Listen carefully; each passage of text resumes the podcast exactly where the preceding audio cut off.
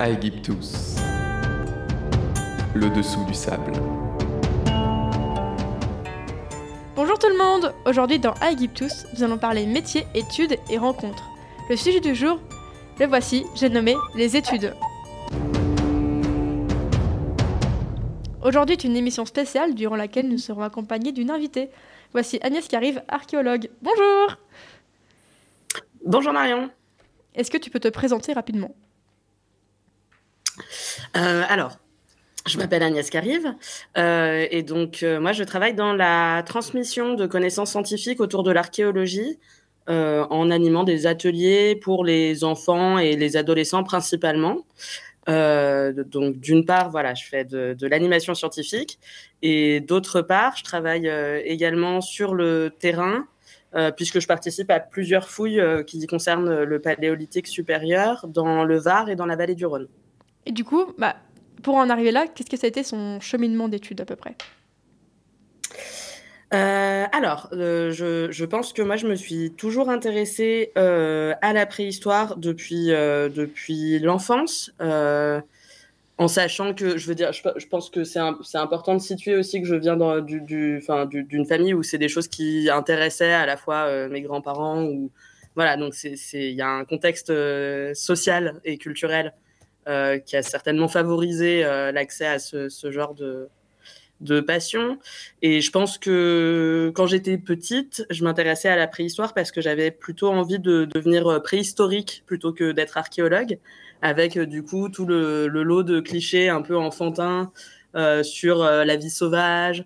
Euh, Ouais. J'étais assez passionnée de l'histoire de Victor de, la de l'Aveyron, qui est euh, du coup bah, ce qu'on appelle un enfant sauvage. Euh, Il y a eu un film de, de François Ouais. Truffaut dessus que je regardais beaucoup quand j'étais enfant. Donc voilà, je pense que je me suis intéressée à la préhistoire avec ce lot de, de, ouais, de clichés.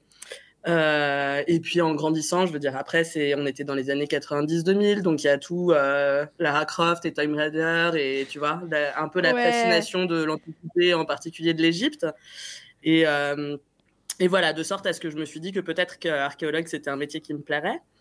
Euh, puis on m'en a largement dissuadé euh, au lycée et au collège en me disant, mais euh, archéologue, il faut un bac scientifique, ce qui est absolument faux. hein. La plupart des archéologues passent par une formation en histoire de l'art ou en histoire.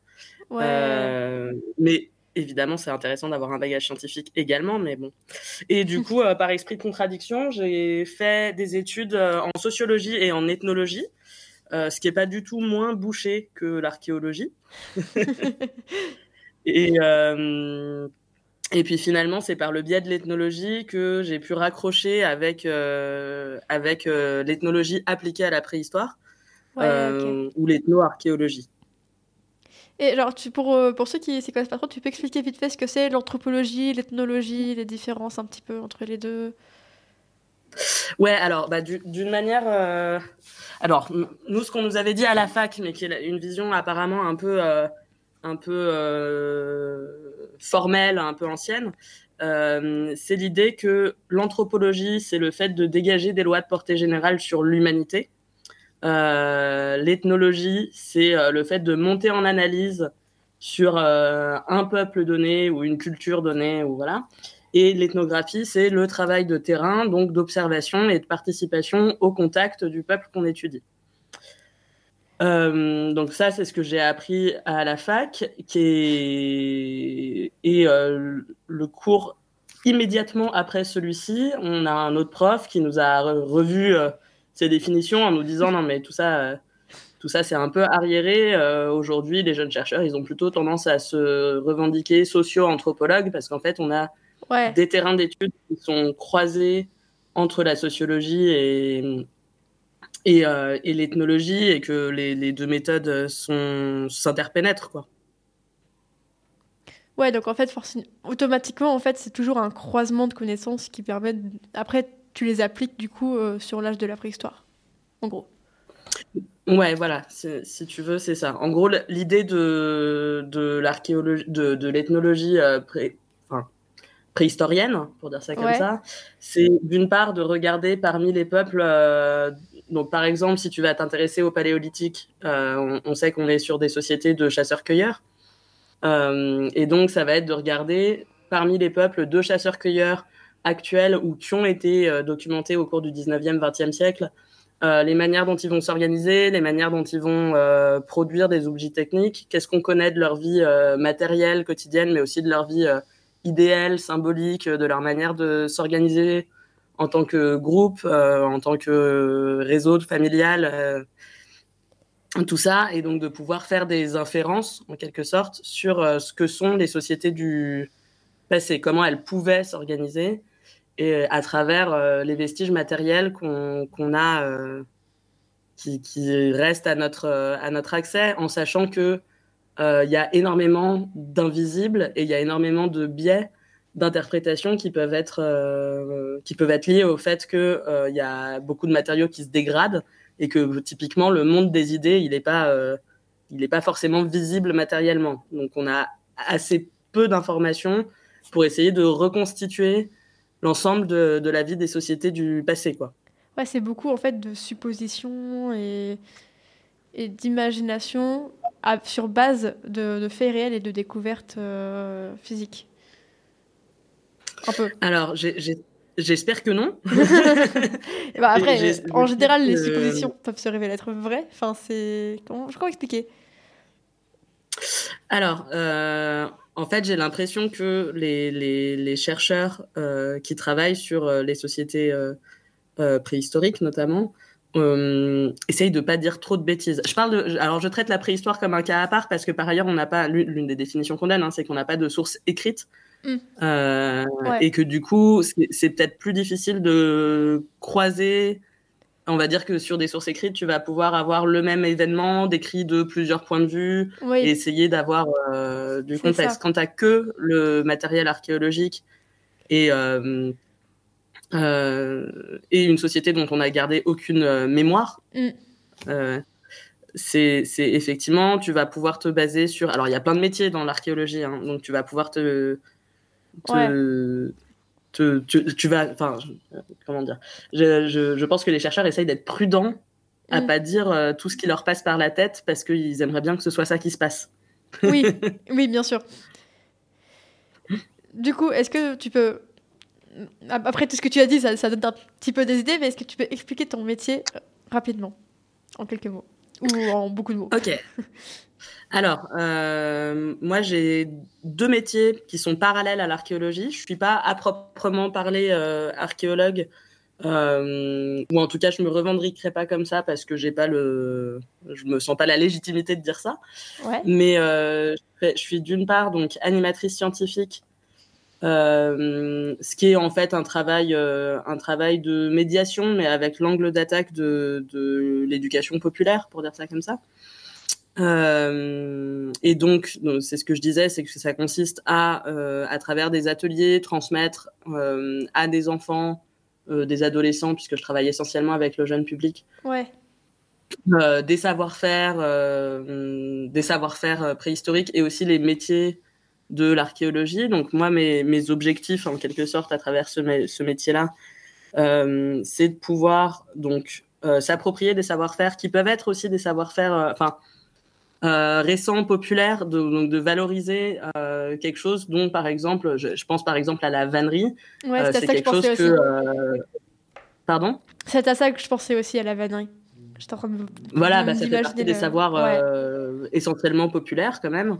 Qu'on va, qu'on va pouvoir, dont on va pouvoir avoir la mémoire soit de nos grands-parents, euh, soit parce qu'on s'y intéresse et qu'on pratique ça soi-même, mais qui sont des, des, des techniques euh, qui sont pour le coup utilisées dans, dans le monde entier et, euh, et aussi loin qu'on puisse euh, le démontrer. Quoi.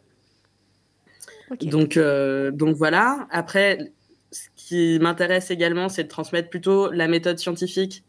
Pas donc d'une manière de vulgarisation descendante où je suis la sachante et, et et, euh, j'enseigne, mais plutôt d'une manière euh, participative où, euh, où l'idée c'est de pouvoir euh, stimuler un peu la, la, réflexion, les interrogations, formuler des hypothèses, ce genre de choses, et donc euh, formuler des hypothèses et être avoir des idées de comment monter une expérience. Donc voilà, on va dire toute la méthode expérimentale. Donc ça, c'est un peu mes deux axes parallèles, mais aussi avec, enfin voilà, avec la découverte des environnements et de leur évolution, et aujourd'hui, bah, dans, dans, le contexte dans lequel on est, de leur préservation. donc voilà, pour les, pour les ateliers. Et d'autre part, euh, donc je fais quand même euh, de l'archéologie sur le terrain. Puisque je participe à des chantiers. Et là, mon, donc là, mon quotidien, c'est de participer à la fouille euh, et au travail de post-fouille. Donc en gros, sur un chantier, tu vas avoir de, manière générale un temps où tu vas fouiller. Donc ça, c'est un peu l'idée qu'on en a de gratter la terre, mettre à jour du, du matériel archéologique, prendre plein de photos et ensuite enlever tous les objets un par un en enregistrant euh, leur position dans l'espace avec un tachéomètre. Ensuite, tu vas tamiser le saut de sédiments, puisque quand tu vas enlever de la terre, euh, tu vas considérer que c'est tout à fait possible qu'à la fouille, tu pas vu passer des tout petits éléments. Euh, donc ces éléments-là, on va tamiser notre saut de la terre qu'on a enlevée, la tamiser en fonction des sites, soit à sec, soit à l'eau, pour euh, enlever toute la terre et conserver les petits éléments euh, au-dessus d'une certaine taille, donc au-dessus de 2 mm, 4 mm, ça va dépendre des protocoles. Et une fois qu'on a fait ça, euh, ce qu'on appelle donc les refus de tamis, les petits éléments qui restent dans le tamis une fois qu'on a fini l'opération de tamisage, on va ensuite les analyser, en, enfin les trier exactement en post-fouille. Donc ça va être essentiellement du travail de euh, tri pour euh, savoir à quel spécialiste on va envoyer. Tu vois, un bout d'os, on va l'envoyer à un archéozoologue, mm. un bout de poterie à un céramologue, etc. Les charbons à un anthracologue. Hein. Et, euh, et, donc pour savoir ce qu'ils peuvent, eux, nous apprendre sur le site avec ces, ces, ces, petites choses. Et ça, ce sera ensuite un travail d'étude qui est un travail de, de longue haleine, hein, puisqu'on publie en gros un mémoire, un rapport euh, tous les ans sur donc le responsable d'opération, hein, donc pas moi en l'occurrence, le responsable d'opération publie tous les ans un rapport euh, sur euh, ce qu'a donné la fouille et ce qu'il faut anticiper pour l'année d'après, s'il y a suffisamment de potentiel pour fouiller sur plusieurs années. Et ça, j'ai pas précisé, pardon, que c'est dans le cadre de fouilles préventives. Il y a également les fouilles programmées de l'INRAP, qui ont un, donc de l'INRAP et maintenant de, de différentes sociétés privées, qui ont d'autres fonctionnements. Mais donc voilà, donc moi je travaille au, sur le terrain, je participe pas à la création du rapport et à l'étude euh, du matériel euh, à l'année. Euh, en revanche, le, la mission que j'ai en plus, c'est de gérer l'intendance du chantier. Donc en quelque sorte, mon deuxième métier, c'est d'être intendante. Et ça, pour le coup, c'est tout simplement le fait de s'assurer de, du bon fonctionnement de la vie collective donc notamment euh, en allant faire euh, les courses, en s'assurant, en s'assurant que les lieux de vie euh, soient agréables. Et donc, donc finalement, ça rejoint un peu l'animation dans la mesure où c'est s'organiser en collectif de, sorte à ce que à ce que chacun soit à l'aise dans le monde social qu'il occupe. Quoi. C'est pas mal de logistique, quoi, quand même. C'est pas mal de logistique. après, moi, c'est un, un, métier que j'aime beaucoup et qui est en fait super, super important, qui est pas c'est un peu euh, à l'image du travail domestique euh, pour, euh, qui a longtemps été déclassé parce que mm. déjà essentiellement féminin et puis voilà mais donc un peu à l'image du travail domestique en fait c'est un vrai travail et c'est important qu'il soit valorisé reconnu et qu'il soit salarié quoi. Voilà. C'est l'instant militant. Et du coup comment est-ce qu'on trouve son terrain de fouille? Est-ce que c'est pas quelque chose anodin? À les Les, premières fouilles que j'ai faites, en tout cas, je les ai trouvées euh, en allant chercher sur le ministère de la Culture et un peu euh, au petit bonheur la chance, en, je suis tombée sur le site euh, archéologia.be, qui est du coup un site belge, mais qui recense énormément de, chantiers de fouilles, donc qui est un peu, qui publie un peu des petites annonces, pour dire ça comme ça, pour participer pour participer bénévolement à des chantiers de fouilles. Donc là, de fouilles, pardon, programmées. Ok. ensuite, je sais que moi, c'est bon, j'ai fait des fouilles sur différentes périodes, mais je sais que j'ai quand même des périodes de prédilection. Donc je sais que je vais affiner par période par rapport aux problématiques que moi je me posais à l'époque où j'avais un où je faisais un, un mémoire avec un sujet de recherche sur le paléolithique supérieur. Euh, et donc, je sais que j'ai ciblé, bah voilà, par exemple le site sur lequel je travaille dans le Var, euh, j'avais un intérêt à comprendre ce qui se passait dans les préalpes au Paléolithique supérieur et à travailler avec des gens qui avaient une approche euh, donc pétro-archéologique, c'est-à-dire mm. regarder euh, le, le, type de matériau dont est fait le silex, donc pour savoir d'où il vient. pardon, je, je divague. non, non, mais il n'y a pas de problème. ok.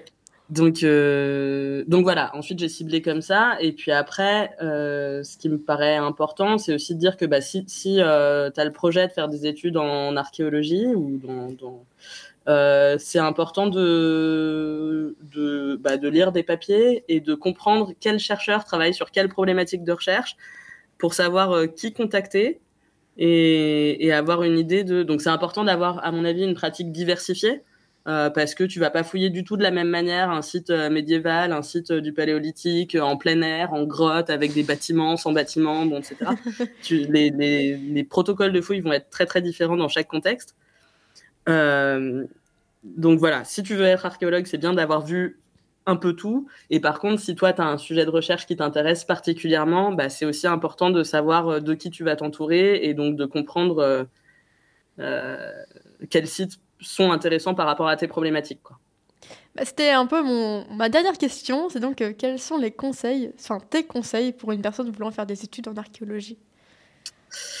Euh, alors, ça va peut-être pas être super euh, des conseils super réjouissants, mais ça reste, enfin, c'est des conseils que moi j'aurais bien aimé entendre. Donc, donc voilà. La première chose, je dirais, c'est que c'est hyper important. Euh, en fait, le, monde de la recherche, euh, c'est hyper important que la recherche, elle soit collective. Il euh, n'y a pas d'avancée scientifique. L'histoire des grands hommes qui font des grandes découvertes, tout ça, ça n'existe pas. C'est des collectifs de chercheurs qui réfléchissent mm. ensemble.